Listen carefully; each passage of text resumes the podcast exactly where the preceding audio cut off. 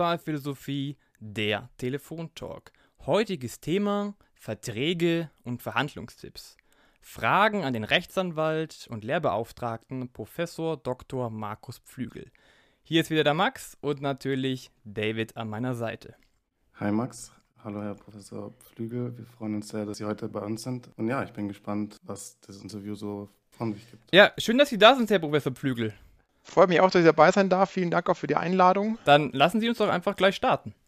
Stellen Sie sich vor, wir sind ein Spieler, ja, und dieser Spieler möchte jetzt bei einem Verein einen Vertrag unterschreiben. Jetzt ist so die erste Frage, wenn er diesen Vertrag sieht, was steht da überhaupt drin? Ja, wenn man sich das Thema Spielervertrag an sich mal, mal vergegenwärtigt, dann wird in der Praxis ja häufig immer der Spielervertrag als etwas dargestellt, was, was etwas äh, Eigenes, ganz Besonderes sei. Äh, am Ende ist ein Spielervertrag ein Arbeitsvertrag, so wie auch ganz viele Arbeitsverträge in der Praxis geschlossen werden. Natürlich unter Berücksichtigung von bestimmten Eigenheiten, die für den Sport eben vorgesehen sind. Man muss sicherlich unterscheiden zwischen den Profibereichen, also wenn man jetzt erste, zweite Liga sich betrachtet und dann Amateurbereich, weil es dort mal ganz grundsätzlich wesentliche Unterschiede gibt, was die Lizenzierung von Spielern anbelangt. Im Profibereich ist der Arbeitsvertrag, äh, der hier geschlossen wird, der Spielervertrag auch äh, Grundlage für die Spielerlizenz, die dann von der entsprechenden Profiliga erteilt wird und dementsprechend dort sich auch Regelungen finden, die man möglicherweise in Amateurverträgen so nicht findet.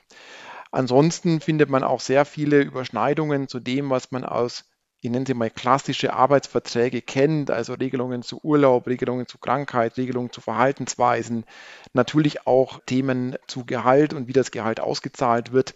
Also da gibt es sehr viele Überschneidungen, die man dann in diesem Bereich wiederfindet. Ich denke, ähm, also es ist ja interessant, dass Sie auch sagen, dass es im Endeffekt ist es ja ein Arbeitsvertrag. Ich, ich glaube, warum auch viele sich für viele Spielerverträge ein bisschen abstrakt sind, ist ja, dass ja, zum Beispiel der Arbeitsalltag von einem Profispieler so anders äh, ist als die meisten Alltage, äh, Tage, die, die die meisten gewohnt sind. Es ist ja auch ein bisschen so, dass solche Spielerverträge dann auch schon sehr individuell sein können mit in Sachen Prämien oder Bonuszahlungen etc.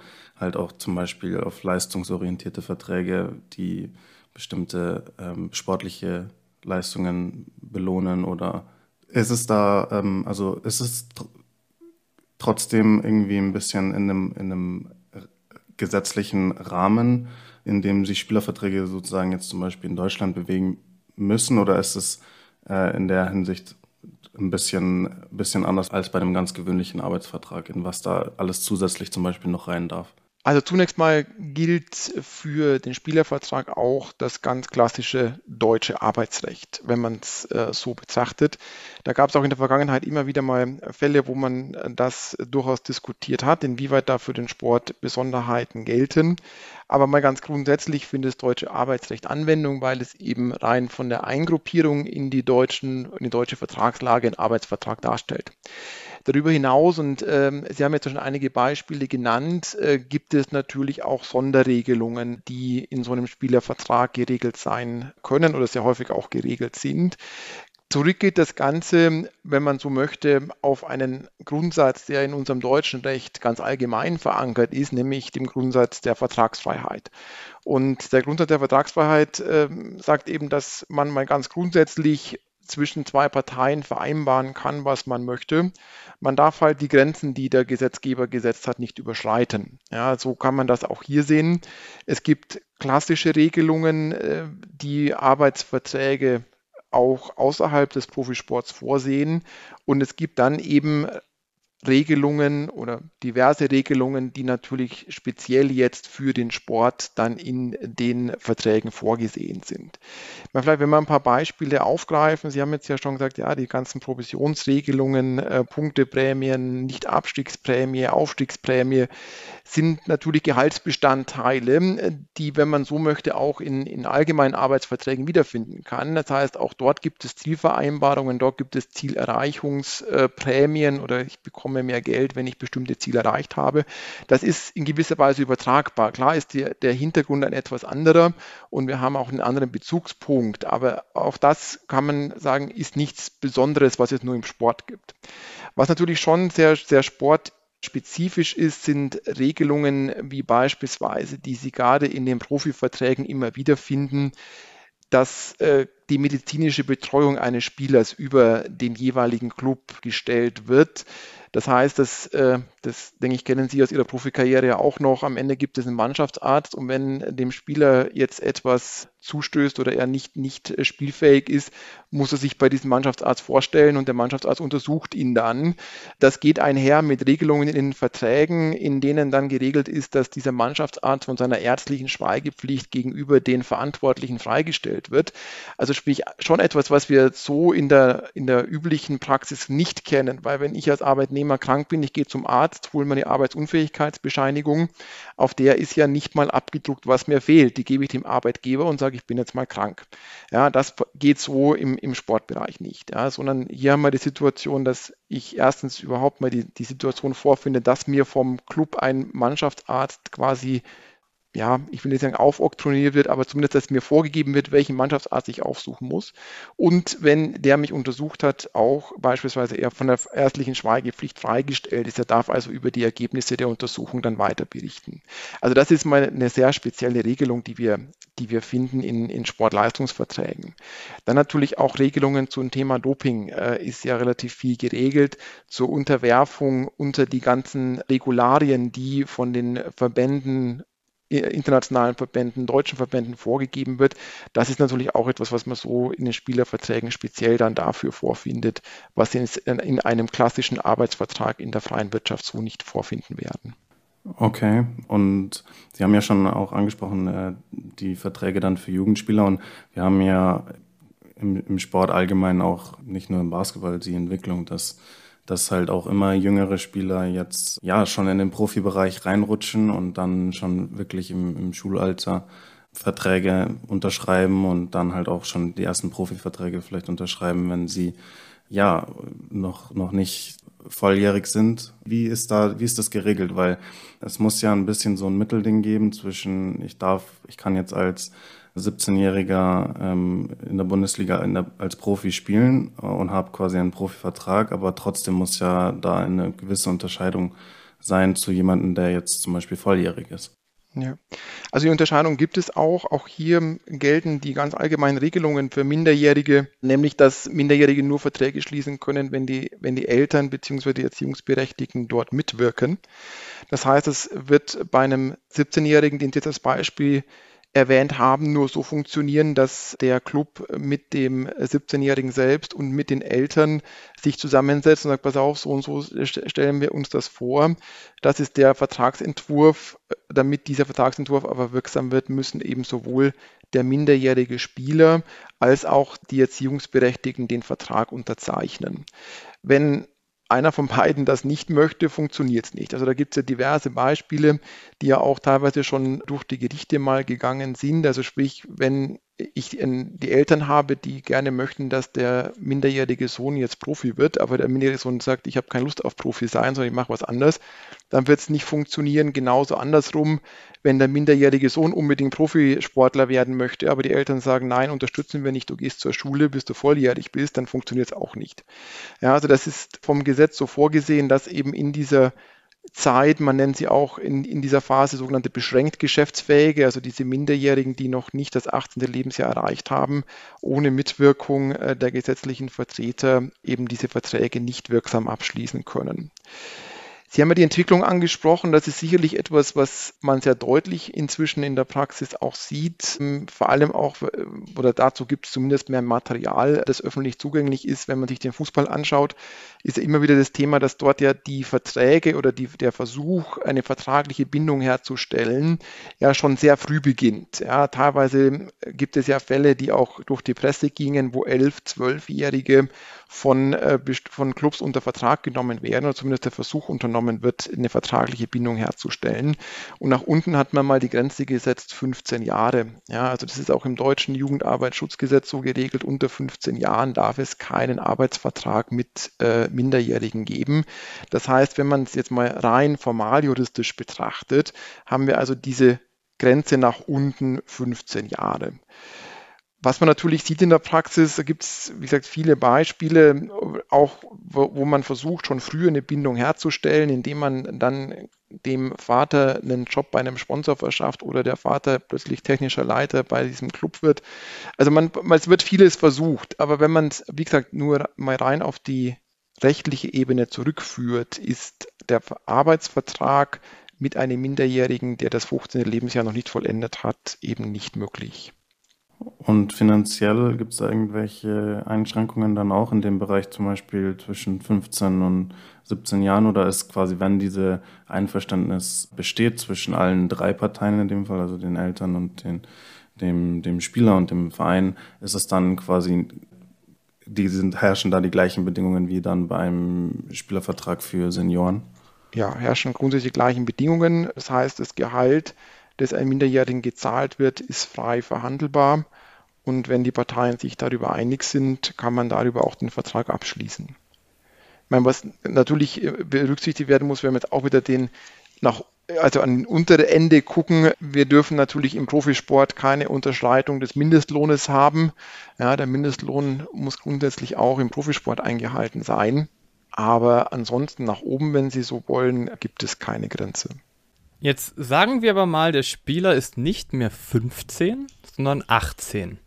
Also er könnte theoretisch, mhm. theoretisch sagen wir jetzt mal, auch wenn das sehr selten sein wird, alleine verhandeln. Jetzt mal nur die Theorie. Was ist für den Spieler besonders wichtig? Was muss ein Spieler wissen aus diesem Vertrag? Klar, er sollte alles wissen, aber was sind diese Kernpunkte, wer sagt, darauf muss ich aufpassen? Ist, denke, wenn wir, wenn wir etwas ausholen, ist es ganz grundsätzlich mal denke ich, schon wichtig für jemanden, der sich in so eine vertragliche Situation begibt, zu wissen, was sind die Eckpunkte. Wir haben, oder wenn wir mal Beispiele rausgreifen, die Situation, die sich so in der Praxis ja zeigen wird, ist, wenn ein, ein Spieler jung ist und jetzt in dieses Profigeschäft hineinwächst, dann wird ja auch damit gerechnet, dass dieser Spieler eine gewisse Entwicklung nimmt. Also heißt, er sich entsprechend weiterentwickelt und möglicherweise sein Marktwert, den er erzielt, dann entsprechend auch höher ist und möglicherweise der Verein dadurch durch einen, durch einen Vereinswechsel dann nochmal äh, entsprechend Ablösesummen äh, bekommen kann. Man sieht das ja gerade im Fußball, was die letzten Jahre da passiert ist, hat das ja zu ganz erheblichen Preissprüngen geführt. Verschiedene äh, große Clubs haben ja inzwischen durchaus auch das Geschäftsmodell entdeckt, Spieler zu entwickeln und die dann eben für, für teures Geld weiter zu verkaufen. Was grundsätzlich mal wichtig ist, ist da natürlich zu wissen, wie lange bindet man sich eigentlich an so einen Vertrag. Das heißt, die äh, Sportleistungsverträge, die hier im Profibereich abgeschlossen werden, sind überwiegend befristete Verträge. Ja, das heißt, über eine bestimmte Laufzeit. Und dementsprechend gilt dann eben ein Grundsatz im deutschen Recht, wenn ich einen Vertrag geschlossen habe, muss ich den Vertrag grundsätzlich auch einhalten. Es gab mal eine Streitigkeit im Jahr 2015, 2016, jetzt in diesem Fall auch wieder aus dem Fußball, nämlich der damalige Mainzer Torhüter, oder ich glaube der zweite Torhüter war es, äh, der Heinz Müller hat gegen FSV Mainz 05 geklagt bezüglich der Frage, ob sein Vertrag wirklich befristet war oder ob es nicht, nicht möglicherweise um einen unbefristeten Vertrag handelt und der damit gar nicht ausgelaufen wäre zum Saisonende. Das war insofern ein, eine etwas aufsehende, erregende Rechtsstreitigkeit, weil nämlich das äh, Arbeitsgericht in Mainz damals zunächst mal dem, dem Spieler Recht gegeben hatte und hat gesagt, ja, der Vertrag sei unbefristet hat dann natürlich sowohl auf Vereins- wie auch auf Verbandsebene für sehr viel Aufsehen gesorgt, diese Entscheidung, weil natürlich all diese Spielerverträge dem Grunde nach befristet sind und man damit ja letztendlich das System auch so aufgebaut hat. Also das war die Ausgangssituation. Es hat sich dann wieder gelegt, diese Aufregung, weil nämlich vom Landesarbeitsgericht Rheinland-Pfalz und dann auch vom Bundesarbeitsgericht diese Entscheidung des Arbeitsgerichts Mainz korrigiert worden ist und man seither weiß, dass äh, diese Spielerverträge jetzt sowohl im Fußball wie auch im Basketball oder im Eishockey und im Handball eben befristet abgeschlossen werden können. Bedeutet, es sollte zunächst mal der Spieler sich angucken, wie lange binde ich mich denn eigentlich? Heißt, habe ich einen Einjahresvertrag über die Saison, habe ich einen Fünfjahresvertrag, ja, oder, oder etwas dazwischen. Bedeutet natürlich, wenn der Spieler sich gut entwickelt und sagt, ich möchte jetzt vom kleinen Club zum großen Club wechseln, muss er erstmal in seinen Vertrag hineinschauen, ja, bin ich denn überhaupt noch vertraglich gebunden? Das ist mal der erste Punkt. Also sprich, wie lange bindet man sich überhaupt an diesen Vertrag? Das denke ich, sollte man definitiv sich zunächst mal anschauen. Darüber hinaus wird man, wenn man sich den Vertrag genauer anschaut, Regelungen finden, wie gesagt, die dem Arbeitsvertrag an sich immanent sind, nämlich, wie gesagt, Regelungen zu Urlaub, Regelungen zu Krankheit, Regelungen zu Verhaltensweisen, ja, vielleicht auch mal sich anzuschauen, was erwartet denn der Verein, der Club auch von mir für Verhaltensweisen. Das kann sehr weitgehend geregelt sein. Deshalb sollte man sich da einfach mal ein Bild davon machen, um dann nicht am Ende möglicherweise Vertragsverstöße zu begehen, ohne sich dem überhaupt bewusst zu sein. Und natürlich Frage, die sich dann auch stellt, das äh, kennen wir jetzt auch aus verschiedenen durch die Presse gegangenen Vereinswechseln, gibt es denn sowas wie eine Ausstiegsklausel? Ja, also gerade für junge Spieler, äh, wir hatten jetzt ja gerade das Beispiel mit dem 18-Jährigen, wenn der sagt, okay, wenn ich mich jetzt hier gut entwickle und möglicherweise irgendein großer Verein anklopft, kann ich denn aus diesem Vertrag einseitig raus? Also sprich, eine Ausstiegsklausel bewirkt ja immer, dass äh, jetzt der Verein einen Wechsel nicht verhindern kann, wenn die dort vereinbarte Summe bezahlt wird, äh, kennen wir gerade aus dem Fußball aus verschiedenen Themen oder aus verschiedenen Spielerbereichen. Das heißt, da wäre nochmal eine Möglichkeit da, sich diese Möglichkeit offen zu halten, einen laufenden Vertrag möglicherweise vorzeitig zu beenden, wenn eben diese Entwicklung so positiv sich, sich zeigen sollte. Ja, das sind mal so die wesentlichen Dinge, worauf man achten sollte. Sie haben ja die, die Vertragslaufzeit angesprochen. Ich denke, das ist ja auch eins der ganz, ganz wichtigen Themen, wenn es um den Bereich geht, weil wir im Sportbereich dann meistens in den meisten Sportarten, wie eben zum Beispiel halt im Basketball oder im, auch im Fußball oder Eishockey, äh, über äh, Karrieren sprechen, die zeitlich natürlich sehr begrenzt sind und man als Spieler dann natürlich ein, ja, man nicht sagen kann, ein Jahr hin oder her zum Beispiel macht jetzt keinen großen Unterschied, sondern die Karriere muss dann schon auch gut getaktet, sage ich jetzt mal, sein und jedes einzelne Vertragsjahr ist ja eine wichtige Entscheidung für, für einen Spieler. Also mein Eindruck war, ist häufig, dass auch bei jungen Spielern dann vielleicht, das könnte sein bei Spielern, wo sogar noch, die vielleicht sogar noch minderjährig sind, aber halt auch, äh, wenn sie ganz jung sind und äh, zwar ähm, schon erwachsen sind, aber noch sehr junge Spieler, dass man als Verein schon vielleicht ein bisschen versucht, so einen Spieler zu locken mit, mit einer, mit einer langen Vertragslaufzeit und halt eben quasi Sicherheit, in einer gewissen Sicherheit, die man dann dem Spieler gibt und anbietet, wo, wo dann vielleicht äh, der Spieler vielleicht auch vorsichtig sein muss, dass man sich nicht unter Wert verkauft oder äh, nicht mit, nicht richtig mit einberechnet, wie, wie ähm, man sich vielleicht in der Zukunft noch entwickeln könnte oder wahrscheinlich entwickeln wird und äh, wie, ob man dann in, in quasi in zwei oder drei Jahren vielleicht nicht sehr unterbezahlt ist. Ich denke, also das, das sind Beispiele, die man wirklich auch nicht nur bei jungen Spielern, sondern eben auch bei erfahrenen Spielern sieht, die dann, wo man das Gefühl hat, sie sind unzufrieden mit dem Vertrag nach ein paar Jahren, äh, den sie unterschrieben haben und wo, wollen gerne zum Beispiel mehr, mehr Geld oder wollen auf den freien Markt, aber können eben nicht, weil sie sich an einen solchen Vertrag gebunden haben. Ist das auch Ihr Eindruck, dass quasi Vereine als Arbeitgeber äh, in der Hinsicht auch vielleicht mal ein bisschen probieren, äh, Vorteile rauszuschlagen? Bei dieser Frage muss man immer sehen, die Entwicklung, die das Ganze nehmen wird, kann sowohl der Spieler wie der Verein nicht vorhersehen. Ich denke, es gibt Beispiele für beide, für beide Argumente. Einerseits, wo der Spieler sich eben sehr gut entwickelt und dann sagt, naja, hätte ich damals mal besser verhandeln sollen, würde ich jetzt mehr Geld verdienen. Andererseits aber auch es Beispiele dafür gibt, wo man eben Spieler verpflichtet, die man für hochtalentiert oder wo man hohes Potenzial sieht, am Ende aber möglicherweise dieses Potenzial nicht oder nur in, in, einem, in einem Bruchteil dessen abgerufen werden kann. Also sprich, wo er der Verein sagt, naja, jetzt habe ich da einen Spieler auf der Payroll, der sich nicht so entwickelt, wie ich mir das vorgestellt habe. Ich zahle eigentlich viel zu viel für das, was, was mir jetzt mal adäquat an Leistung bekommt. Also deshalb ist diese Frage gar nicht so einfach zu beantworten, weil man diese Entwicklung, die das Ganze nehmen wird, nicht äh, vorhersehen kann. Natürlich lange Laufzeiten haben einerseits für den Verein ähm, den Vorteil, dass er sagt, naja, wenn, die, wenn diese Leistungsexplosion kommt, die wir uns erwarten und wir dann einen Top-Spieler für günstiges Geld haben, ist das natürlich genau das, was man sich vielleicht äh, vorstellt. Andererseits gibt es ja auch genug Beispiele in den letzten Jahren, wo man durchaus sieht, wenn Spieler sich äh, weit unterbezahlt fühlen, führt das meistens zu Situationen, die sowohl für Spieler wie Verein sehr unbefriedigend sind und man dann sowieso versucht, eine Lösung zu finden. Ja, also das, glaube ich, ist so, was man zu dem Thema sagen kann. Einen wirklichen Blick in die Glaskugel kann keiner haben. Es kann auch sein, dass ich das Top-Talent habe, der sich am nächsten Tag im Training schwer verletzt und dann gar nicht mehr auf die Beine kommt. Ja, das kann genauso passieren wie eben diese Leistungsexplosion, die dann dazu führt, dass jemand vielleicht sich unter Wert, in Anführungszeichen, äh, bei der Vertragsverhandlung verkauft hat.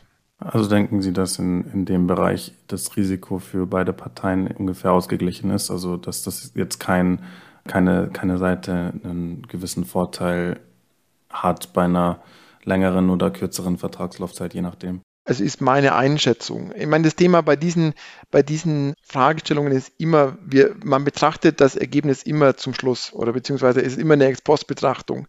Ja, wenn ich jetzt einen Fünfjahresvertrag mir angucke und schaue zurück und mir dann sage, als Spieler, ach, hätte ich aber da und da noch wesentlich mehr rausholen können, ist das vielleicht eine Art von Unzufriedenheit. Genauso wie jetzt bei Vereinsseite, wo man sagt, okay, jetzt habe ich den Spieler fünf Jahre gezahlt, der hat aber irgendwie nur zehn Spiele gemacht, hat auch irgendwie nicht das gebracht, was ich mir vorgestellt habe.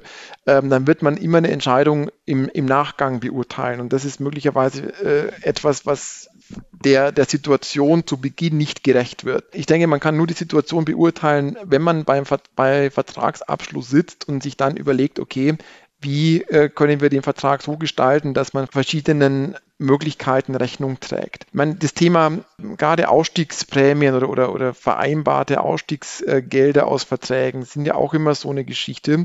Wenn man das vereinbart und dann wirklich ein Verein kommt, der dieses Geld bezahlt und der Spieler dann den Verein verlässt, kommt ja häufig so auch ein bisschen der Vorwurf in der Öffentlichkeit, naja, wieso hat man denn sowas vereinbart?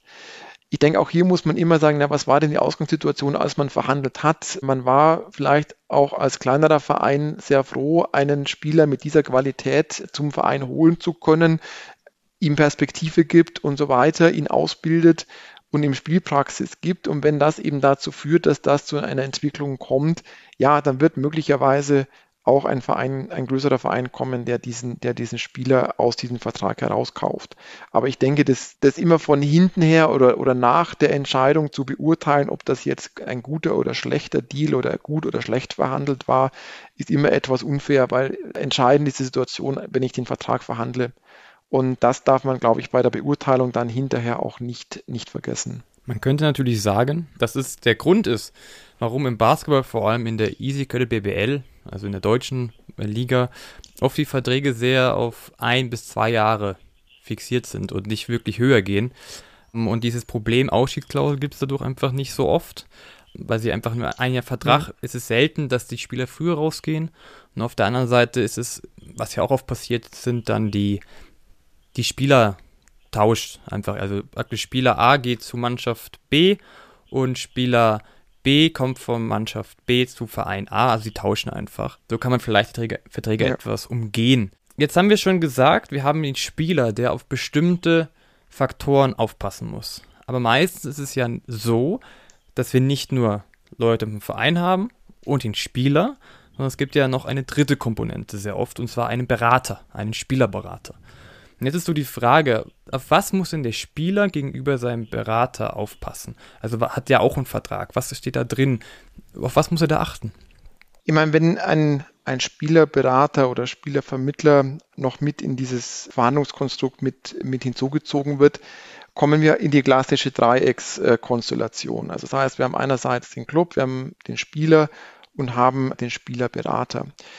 Ich meine, ganz, ganz wie, ganz ja, der, der Situation immanent muss man zunächst mal feststellen, natürlich haben alle drei bei dieser Situation eigene Interessen. Ja, also jeder hat verfolgt eigene Interessen. Natürlich kann man sagen, der Spielerberater steht mehr auf der Seite des Spielers und versucht für ihn das Bestmöglichste rauszuholen, um ihn dann eben dann bei dem Verein gut unterzubringen. Aber trotz allem, klar, muss man auch sehen, der Spielerberater an sich hat natürlich auch seine eigenen Interessen, weil er macht das ja Ganze nicht, nicht nur zum Spaß.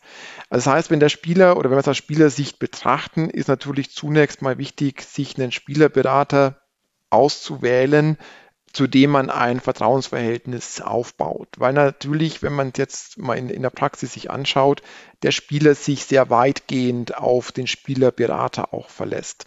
Also das heißt, der Spielerberater nimmt für den Spieler natürlich vieles vorweg oder übernimmt viele Aufgaben, die dann der Spieler nicht mehr selbst erledigen muss, hat damit aber natürlich jetzt mal rein, was, was, was das Kenntnis oder das Wissensgefälle angelangt, einen Vorteil gegenüber dem Spieler, weil er sowas wie Vertragsinhalte, wie, wie Folgen des Vertrages und so weiter natürlich besser kennt, als, als das in den meisten Fällen der Spieler selbst beurteilen kann. Also das heißt, das Wichtigste, denke ich, ist aus Sicht des Spielers, sich einen Berater zu suchen, zu dem ich sage, da kann ich ein Vertrauensverhältnis aufbauen und dem vertraue ich auch, dass er diese Sachen so für mich regelt, dass ich damit ein, ein gutes Ergebnis erziele und halt nicht nur der Berater möglichst viel Provision bekommt. Ja, ich meine, auch dazu gibt es ja genügend Beispiele, die dann auch durch die Presse gingen. Aber das, glaube ich, ist mal das Wichtigste, was der Spieler beachten sollte. Ja, Sie sprechen das Vertrauensverhältnis an. Ich denke, das ist ja ein ganz großes Thema im, im Bereich äh, Berater.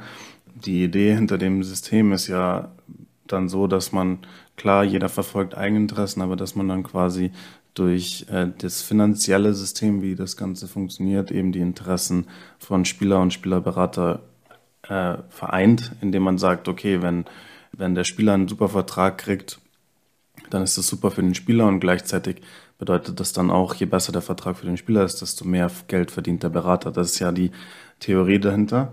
Aber äh, es ist ja schon dann häufig auch so, dass das nicht, nicht ganz zutrifft. Ich meine, die sprechen die, die, das Informationsgefälle an, was natürlich äh, dem Berater äh, eine gewisse Macht gibt. Und häufig haben wir dann auch eine Situation, wo, wo vielleicht eben Karriereentscheidungen des Spielers, die halt vielleicht für den Spieler nicht unbedingt das Beste sind, in, in, für den Berater doch vorteilhafter sein könnten. Zum Beispiel, wenn eben ein Spieler möglichst viel äh, den Verein wechselt äh, gäbe es vielleicht mehr Provision für einen Berater, ähm, aber gleichzeitig wäre vielleicht äh, ein gewisser Vereinswechsel gar nicht das Richtige für, für den Spieler oder kommt zu früh oder was auch immer. Da gibt es ja ganz viele verschiedene Beispiele. Weil, wenn ich richtig informiert bin, auch bei dem, im Bereich Spielerberater so, dass, dass es da kaum Regul reguliert ist. Also äh, jeder kann sich Spielerberater nennen und dann quasi Spielerberater sein. Es gibt keine, ja, man hat dort keine Ausbildung oder man hat, braucht kein Zertifikat oder irgendetwas. Und auch im finanziellen Rahmen, glaube ich, äh, ist da rechtlich gar nicht so, also äh, sag ich, also ist mein Eindruck als Laie, ich, deswegen frage ich Sie, äh, gar nicht so viel geregelt. Ist das Ihrer Meinung nach, nach ein Problem? Muss da vielleicht nachgebessert werden, um äh, den äh, ja dieses Macht, äh, ja dieses Machtgefälle vielleicht ein bisschen zu reduzieren, dass es da manchmal entsteht? Ich meine, äh, wenn man sich die Entwicklung in der letzten Jahre ähm, mal, mal genauer anschaut, dann stellt man natürlich schon fest, und äh, gerade auch wenn man, wenn man so sieht, was äh, an Presseveröffentlichungen und so weiter dazu ja auch, auch kommt, dass ein gewisser Machtzuwachs auf Beraterseite entstanden ist. Ja, das, das denke ich, wird man so resümieren können, dass einfach der Einfluss nach und nach äh, sich gesteigert hat.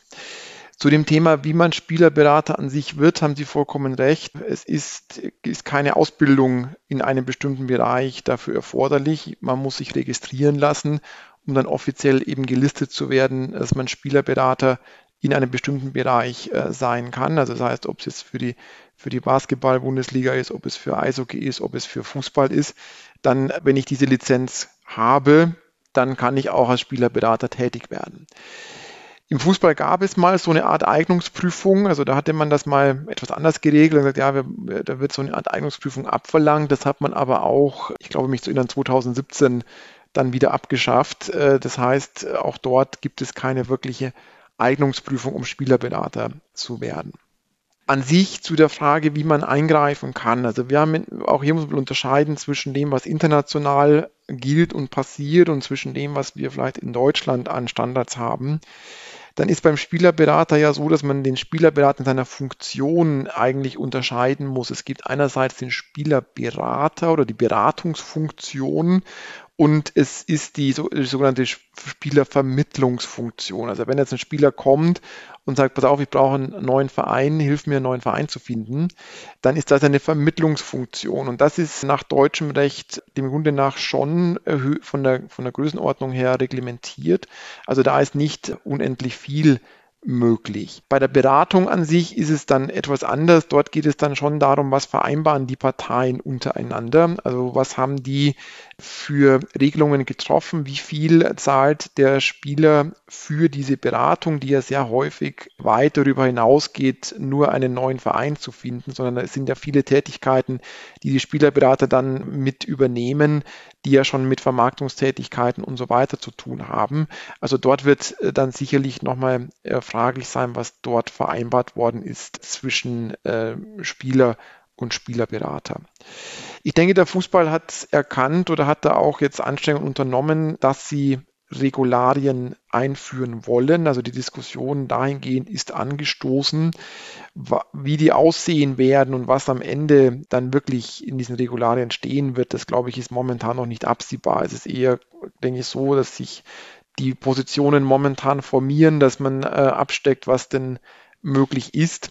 Aber ja, ich denke, dass da vielleicht zukünftig nochmal was kommen wird, wo man sagt, es, es hat vielleicht die letzten Jahre äh, dieses zu sehr ausgeufert und man muss wieder, wieder Grenzen setzen, die das Ganze auf eine Normalität zurückführen. Aber letzten Endes ist dieser ganze Auswuchs, ähm, wenn man so möchte, zurückzuführen auf, auf ein Urteil, das jetzt ja schon einige Jahre her ist. Aber seitdem, seit dem Bossmann-Urteil 1994, 1995 hat sich das System natürlich ganz stark verändert. Und äh, das hat auch dazu geführt, dass die Bedeutung des Spielerberaters nach und nach, nach diesem Urteil und nachdem er auch festgestellt hat, was das Ganze für Folgen hatte, nach und nach gewachsen ist. Die hat sicherlich so die letzten Jahre ihren Höhepunkt erreicht. Und jetzt wird man sehen, ob man hier nochmal über Regularien auf ein Maß zurückkommt, das dann für die Interessen, die hier tätig sind, also sprich für Spieler, für Verein und für den Spielervermittler dann auch wieder ein ausgewogenes Verhältnis mit sich bringen. Jetzt reagieren ja viele Spieler dann auch auf die Situation, die Sie angesprochen haben, dass eben ein Vertrauen äh, zum, zum Berater essentiell, essentiell ist und dass eben da eine gewisse Informationsasymmetrie besteht. Reagieren Sie darauf, dass Sie, dass viele Spieler dann eben ihre Eltern oder Geschwister oder jemand anders aus der Familie als, als Spielerberater eben oder Beraterin anheuern? Und ich meine, auf den ersten Blick ist es ja erstmal ein eindeutiger Vorteil, weil in den allermeisten Fällen man dann dort ja dieses Vertrauen, dieses Vertrauen auf jeden Fall gegeben ist. Meine Frage an Sie wäre, ist das für Sie nach Ihrer Erfahrung, was Sie so äh, mitbekommen haben, ist das eine ist es eine kluge Entscheidung eines Spielers, weil man eben diesen, diesen Vertrauensgewinn meistens hat? Oder ist es vielleicht, ist da der Nachteil dadurch, dass vielleicht dann häufig eine gewisse Expertise fehlt in dem Bereich mit Verträgen und vielleicht die, der gewisse Umgang mit dem Verein, ja, vielleicht die Erfahrung nicht da ist und können da die negativen Auswirkungen, die das haben könnte, äh, die, den Vorteil vielleicht äh, des geringeren Risikos überwiegen? Oder ja, also was ist da so Ihre Einschätzung dazu? Mhm. Ich weiß gar nicht, ob man dazu eine, eine, ganz generelle Aussage treffen kann. Natürlich haben Sie vollkommen recht, wenn ich mir jemanden nehme, der so eng aus meinem Umfeld kommt, ist auf jeden Fall das Vertrauensverhältnis, denke ich, so stark, dass man sich darauf verlassen kann. Es wird aber natürlich neben allein der Vertrauensbasis viel auch darauf ankommen, was der Spielerberater für Aufgaben übernehmen soll und wie er dann von seinem Wissen und von seinem Zugang zu den, zu den Clubs und so weiter auch aufgestellt ist. Also ich denke, der Spielerberater zahlt sich ja für viele auch schon dadurch aus, dass aufgrund seines Netzwerks, aufgrund seiner seiner Verankerung in diesem Gesamtsystem er Türen öffnen kann, die halt vielleicht ansonsten verschlossen blieben. Also ich denke, ganz allgemein gültige Aussage dazu ist schwer möglich. Es wird davon abhängen, wie, wie dieser Zugang sich darstellt und wie vor allem dann auch die die verschiedenen Aufgaben, die ja definitiv dann da sind. Also sprich einerseits natürlich Verhandlungsgeschick, andererseits auch rechtliches Wissen, vielleicht auch Marketingkenntnisse äh, zusammentreffen, um für den Spieler ein, ein Ergebnis zu erzielen, das für den Spieler eben das bringt, nämlich das bestmöglichste Ergebnis für ihn. Äh, das wird ein, ein enges Familienmitglied sicherlich genauso schaffen wie jetzt ein externer Berater, aber es, es hängt sicherlich von der Situation ab, die sich daraus dann, dann ergibt gerade bei es gegeben Situationen ähm, sind. Wir haben jetzt ja gesagt, okay, das steht im Vertrag drin. Ähm, darauf soll den Spieler achten. Wir haben drei Parteien mit dann Vereinen und Spielerberater und Spieler. Aber am Ende des Tages geht es ja darum, diesen Vertrag abzuschließen. Und jetzt, sagen wir mal ganz einfach gesagt, ja, wenn ein Spieler X jetzt sagt bei dem Verein, ich möchte 40.000 Euro pro Monat bekommen, sagt dem Verein, ja, das ist mein Wunsch. Ja, passt. Okay, machen wir. So wird es ja nicht so oft passieren. Deswegen ist so die Frage, wie geht man so eine Verhandlung an? Welche Tipps können Sie da geben? Ich meine ganz allgemein, was, was Verhandlungen immanent ist, äh, ist mein erster Tipp immer, geh nie unvorbereitet in eine Verhandlung. Eine Verhandlung, gerade wenn es auch um, um, um Gehalt, wenn es um Laufzeiten und Verträge geht, ist immer wichtig, sich gut vorzubereiten. Das heißt, sich mal anzuschauen, was hat denn der Verein möglicherweise in der Vergangenheit bei vergleichbaren Fällen gemacht? Was hat der Verein bei aktuellen Fällen gemacht? Weil man natürlich immer, wenn man objektive Bezugspunkte schaffen kann, seine Argumentation ganz deutlich verbessern kann.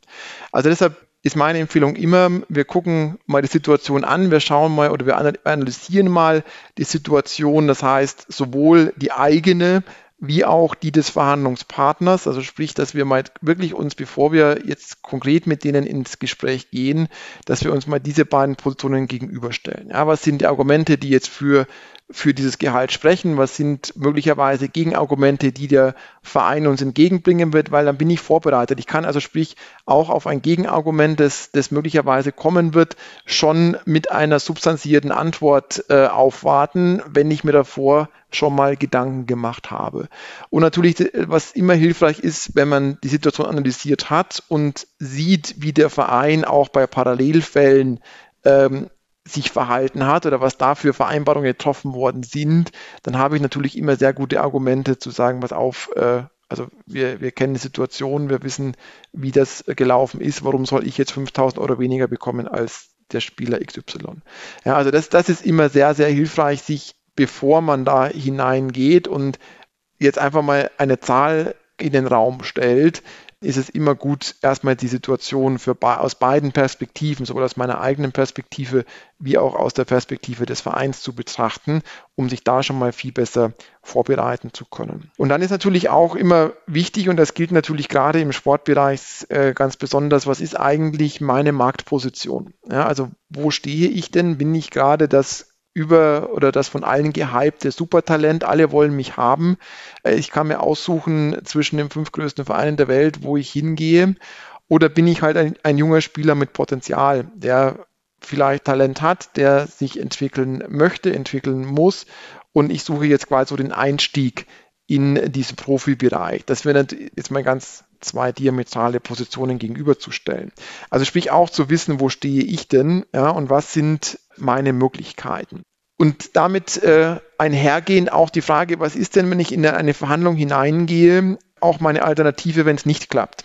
Ja, also ich finde, ich sage immer, Verhandlungen zu führen, wo ich eigentlich auf einen Abschluss angewiesen bin, sind Verhandlungen, die ich selten gewinnen kann. Warum? Weil ich emotional so an diesen Abschluss festhänge, dass ich mich möglicherweise auch auf ein, auf ein Angebot einlasse, das ich vielleicht so gar nicht akzeptieren wollte, nur weil ich unbedingt diesen Abschluss möchte. Also deshalb auch hier ist es gut, sich zunächst mal Objektivität zu verschaffen und zu sagen, okay, wo, ist denn meine Position, meine Marktposition, ja, und wie kann ich aus dieser heraus argumentieren, beziehungsweise was ist denn meine Alternative, sofern jetzt mit dem aktuell, mit dem aktuellen Verein, mit dem ich spreche, das Ganze nicht funktionieren sollte. Ja, wenn Sie das zunächst sich schon mal, schon mal vor Augen führen, werden Sie durchaus sehen, dass sich verschiedene Perspektiven ergeben, dass es durchaus auch die Möglichkeit ist, sich selber etwas besser zu positionieren, aber auch seine eigenen Grenzen abzustecken, sagen, okay, wenn das nicht geht, dann halt nicht. Dann muss ich gucken, was alternativ möglich ist, aber ich gehe nicht unter, unter eine bestimmte, unter eine bestimmte äh, Vorstellung, die ich für mich festgelegt habe. Und so können Sie schon mal sich viel besser auf Verhandlungen vorbereiten. Und wie gesagt, gerade wenn Sie Alternativen haben ja, oder sich darüber nachdenken, dann äh, ist es immer gut, vielleicht auch sich so heranzutasten. Das heißt, wenn Sie jetzt sagen, ja, ich kann mal, ich würde gerne zu einem bestimmten Verein X kommen. Ja, das ist Ihr Wunsch dann habe ich auch schon immer gesagt, ja, dann geh doch erstmal zu Vereinen, wo du jetzt vielleicht als zweites oder als drittes anfragen würdest. Warum? Weil wenn du dort warst und die gesagt haben, okay, können wir uns vorstellen, das heißt, man eigentlich weiß und hat eine sehr konkrete Alternative schon in der Hinterhand, dann kann ich natürlich jetzt mit meinem Wunschclub, mit meinem Wunschverein etwas anders verhandeln, als wenn ich immer sage, ja, wenn die mich nicht nehmen, bricht meine Welt zusammen. Ja, das, das kann auch helfen, um diesem Ziel, das man sich gesetzt hat, eben Schritt für Schritt näher zu kommen.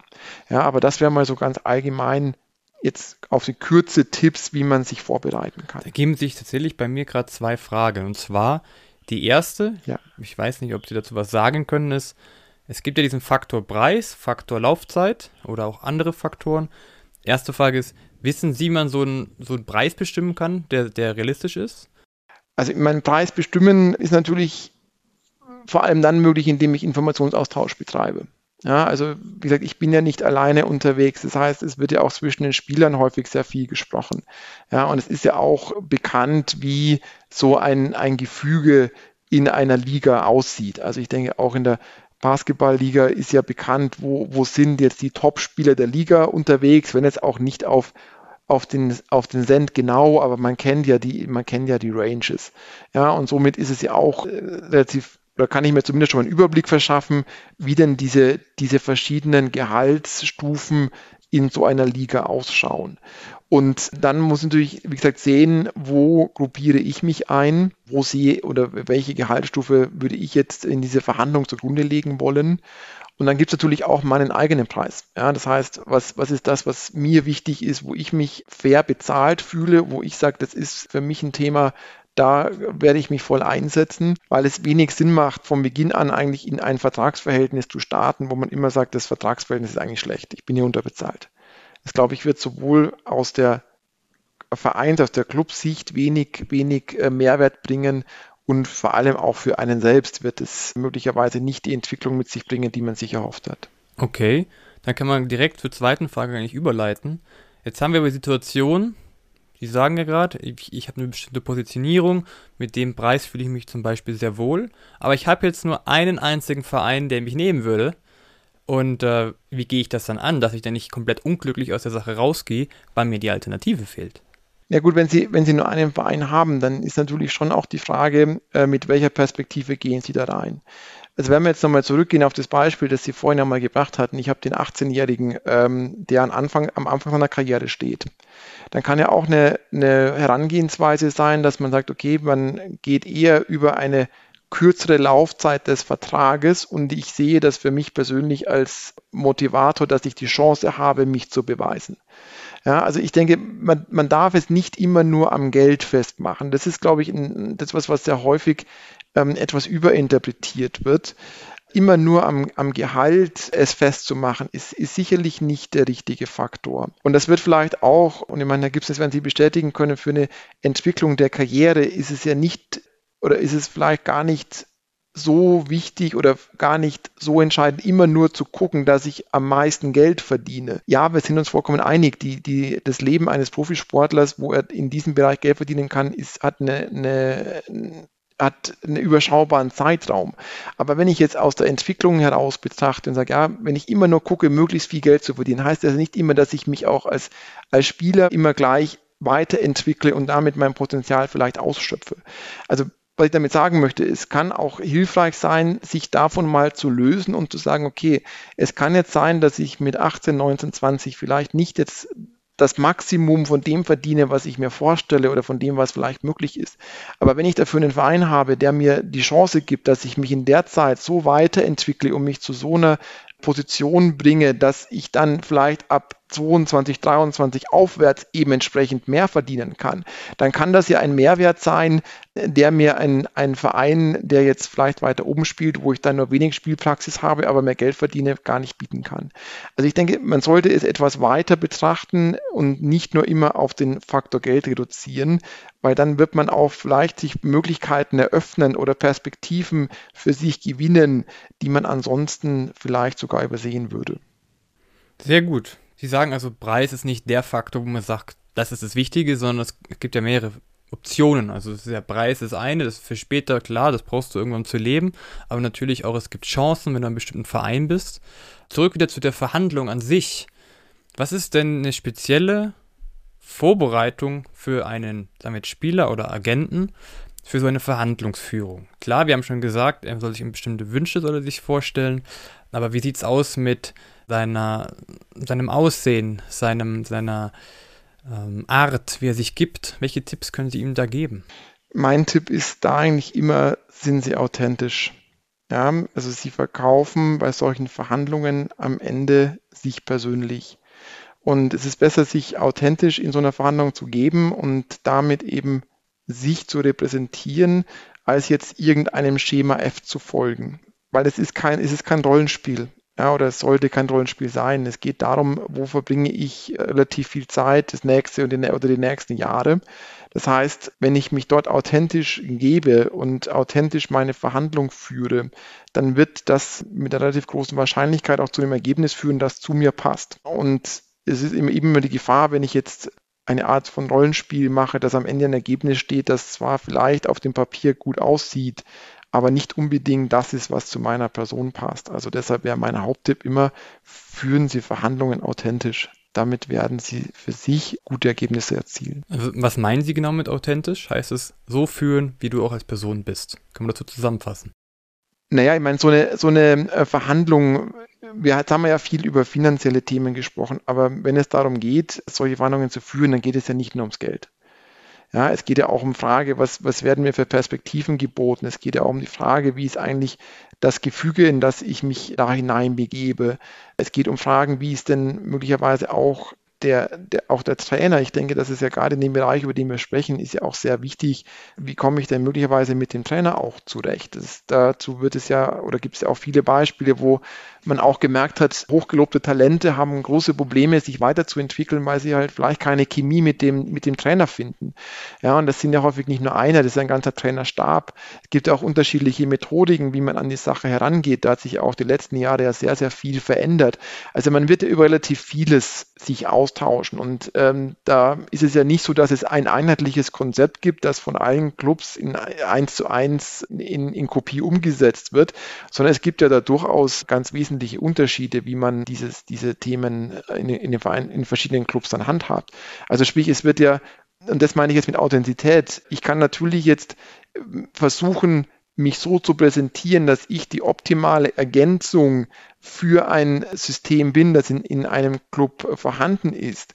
Wenn ich das aber nicht meiner Person entspricht, wird das möglicherweise zu, zu, zu Ergebnissen führen, die, die man sich anders vorgestellt hat. Also das ist eben auch, was ich, was ich meinte, mit sich authentisch verkaufen und auch, auch ehrlich zu sich selber sein. Passt denn das zu meiner Spielweise? Passt das zu meiner Art zu trainieren? Passt das zu meiner, zu meiner Überlegung, wie ich äh, dem Sport nachgehen möchte? Und damit, äh, denke ich, wird man auch schnell rausfinden, ob, ob eine Chemie vorhanden ist, die zwischen Club und dem Spieler dann auch eine Synergie schafft, die am Ende erfolgreich sein wird.